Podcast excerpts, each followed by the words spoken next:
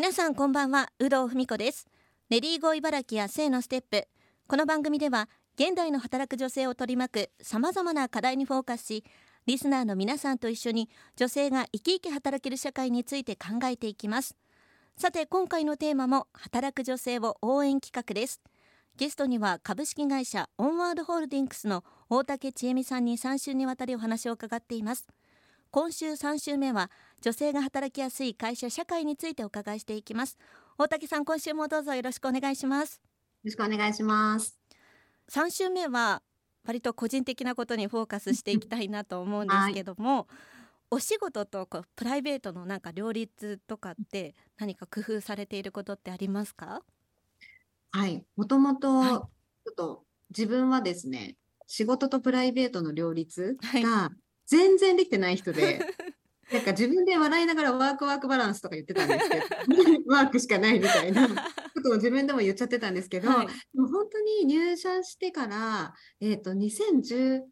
年ぐらいまでかな、は、あの、2018年、19年ぐらいまでは、こう、長時間働いて、こう、会社に報いることが正義だと信じ込んでたんですよ。はいうん、でも、ひたすら長時間働いて、その時間に応じて成果が出るみたいに思い込んでた節もあって、うんはい、もう本当に、あの、今の働き方改革の真逆真逆の思考で働いてたんですけど、はい、でそれが正しいとさえ思い込んじゃっていたので、うん、なんですけど、まあ、あのちょっと自分のですねあの体調不良とかのきっかけもあって、うん、こうやっぱり自分の体は自分でしか守れないなっていうのを、うん、その時に本当に感じたのと、あとこの部署にそのタイミングで異動になったっていうこともあって、はい、自分のこう働き方とか将来どういうふうになりたいのかなみたいなところをあのすごくこう考えるようになりましたね。まあ、なんか女性は体のこう変化もあるので、うんうんうん、なんかずっと同じ働き方バリバリ働くみたいのはできないですもんね。そうですね。でなんか自分一人がこう長時間働くのだったら別に良くないってその時すごい思ってたんですけど、はい、周りを見返すと私の同期もその結婚して子供産んで産休取って、で、育休取って戻ってきてみたいな人もすごい増えてきて、で、そうなってくると、やっぱりその人たちって保育園のお迎え行かなきゃいけないとか、うん、やっぱ時間制約が出てくるじゃないですか。はい、なんで、その、彼女たちは時間制約があって、でも自分は時間制約がないから長い時間働くっていうのも、なんか、その仕事の、私のその仕事の仕方が、なんか彼女たちにすごい息苦しさを与えちゃってるんじゃないかなって、うん、あの、思うようにもなって、なんかふと周りを見返すと、いやいや、なんか私やってることちょっと間違ってるな、みたいなのをやっぱり感じるように、こう、年を重ねるごとに感じるようになりましたね。うん。ちなみにまあ、16年間こう働いてるとなんかこう仕事を辞めちゃおうかなとかって思ったりとか、こう何か壁っていうのはなかったですか？そうですね。ちょっと前の昔の話になるんですが、あの、2011年に、あの、東日本大震災があった時、私は、あの、その時ちょうど入社、えっ、と、4年目だったんですが、はい、入社4年目で、なんかこう、仕事の流れも分かってきて、周りの人からも、ちょっとずつなんかこう、信頼されてるのかな、みたいなのを感じるようになって、うん、なんか自分の中では、こう、ちょっといい調子になってきたんですけど、はい、なんかそんな中、2011年のあの、東日本大震災があって、関東近郊の方だとね、皆さんお分かりになると思うんですけど、その計画停電がその後あったりとか、うんあの自粛ムードっていうのがすごくあって、はい、であの私その時担当していたブランドもあの百貨店さんがメインのあのブランドだったので、はい、お店が開かないとか、うん、計画停電でこの時間だけやらないとか、なんかそういうイベントも中止になったりとか、なんかこうちょっとこう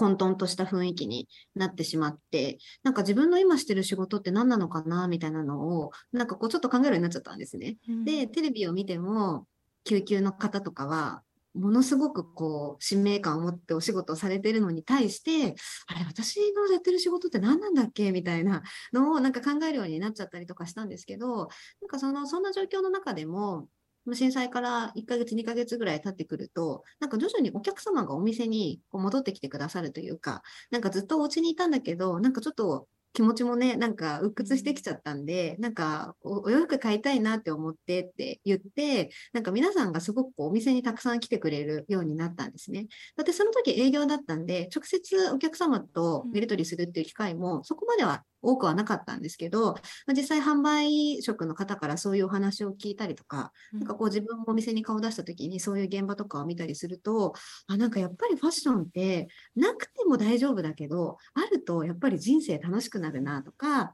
こう人生の彩りにつながるなっていうのを、あの、すごく感じたと。同時に、なんかお客様の方からなんかすごい元気もらっちゃったなというか、なんかブランドのこととか会社のことをきっとすごくこう信頼して、何かこう、元気になるきっかけとして、あの自分のブランドとか、自分の会社の製品を買ってくださってるんだなっていうのに、なんかすごいありがたいなっていう思いになって、なんかそのファッションの楽しさとか面白さとか本当のこう価値みたいなのを感じたと同時になんかいいブランドだしいい会社なんだなみたいなのを、うん、その時になんかこう思ったのがなんかこう自分の会社人生とか考え直すなんかきっかけになった出来事でしたね。うん改めてまあ壁をこう通して洋服とかファッションの良さを実感したっていうことなんですね。そうですね。はい。まあ、あの番組は女性が働きやすい会社社会というものを考えていこうよというのがテーマなんですけども、大竹さんが考える女性が働きやすい会社社会ってどんなものだと思いますか、はい、なんかもうこれは本当にちょっと私の個人的な思いにもなるんですけど、うんはい、自分が経験したことがない立場とか、うん、経験したことがない出来事をこう経験した人とか、まあ、いろんな人いると思うんですけど、会社の中にも社会の中にも、なんかその自分が知らないことに対して、なんかこう気を使い合いすぎるっていうことが、なんか良くないよなっていうのを感じることがあって、うん、なんかアンコンシャスバイアスみたいなふうになるのかもしれないんですけど、なんかこう無意識に思い込んで、あの、きっとこの人にとってはこれがいいんだろうな、みたいな感じで、かけてくれる言葉とかしてくれることっていうのが、なんかともするとそれがちょっと良くない方向に行ってしまうこととかもあると思うんですよね。なんで、なんかその知らないことっていうことが原因で、こう気気を使い合いすぎてしまうっていうことがあったりとか、あの、すると思うので、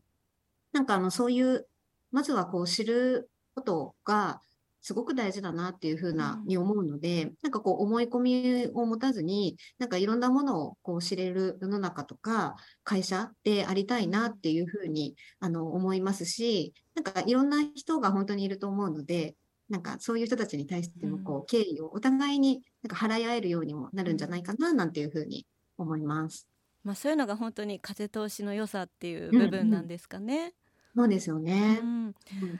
あの毎日しっかりこう働いている大竹さんの様子が分かってきたんですけどもなんかこう明日も頑張ろうと思うたびにこうやってることとかやる気スイッチみたいなものってありますか、うん、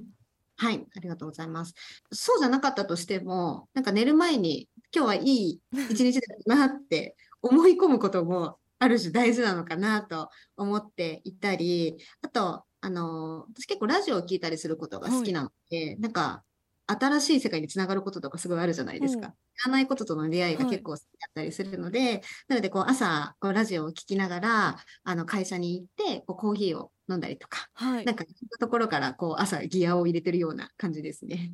あそうだったんですね。ラジオお好きだったんですね。そうなんです。だから今日話せて嬉しいです。よかったです。大竹さんの声もラジオデビューしました。はい、ありがとうございます。では最後に働く女性の皆さんにメッセージいただいてもいいでしょうか？はい。なんかこうなんなん最後に何て言おうかななんていうのを考えてたんですけど、あの一緒に頑張りましょうっていうところですかね。で、やっぱり一緒に頑張りたいなっていう思いもすごくありますし、なんかこう一緒に努力していきたいというか、あのなんか学ぶことを忘れずに、あるいい意味でこうしたたかに一緒に頑張っていきたいななんていうふうに思ってます。はい。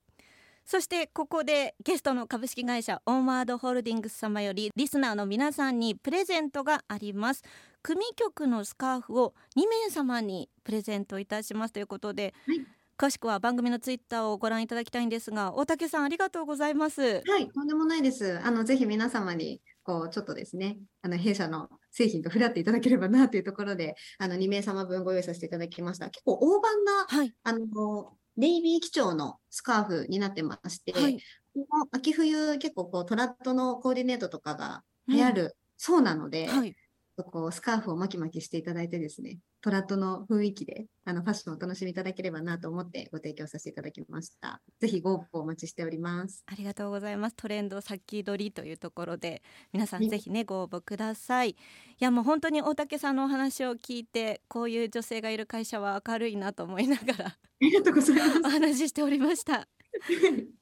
株式会社オンワードホールディングス大竹千恵美さんに3週にわたりお話をお伺いしました大竹さん素敵なお話ありがとうございましたありがとうございました。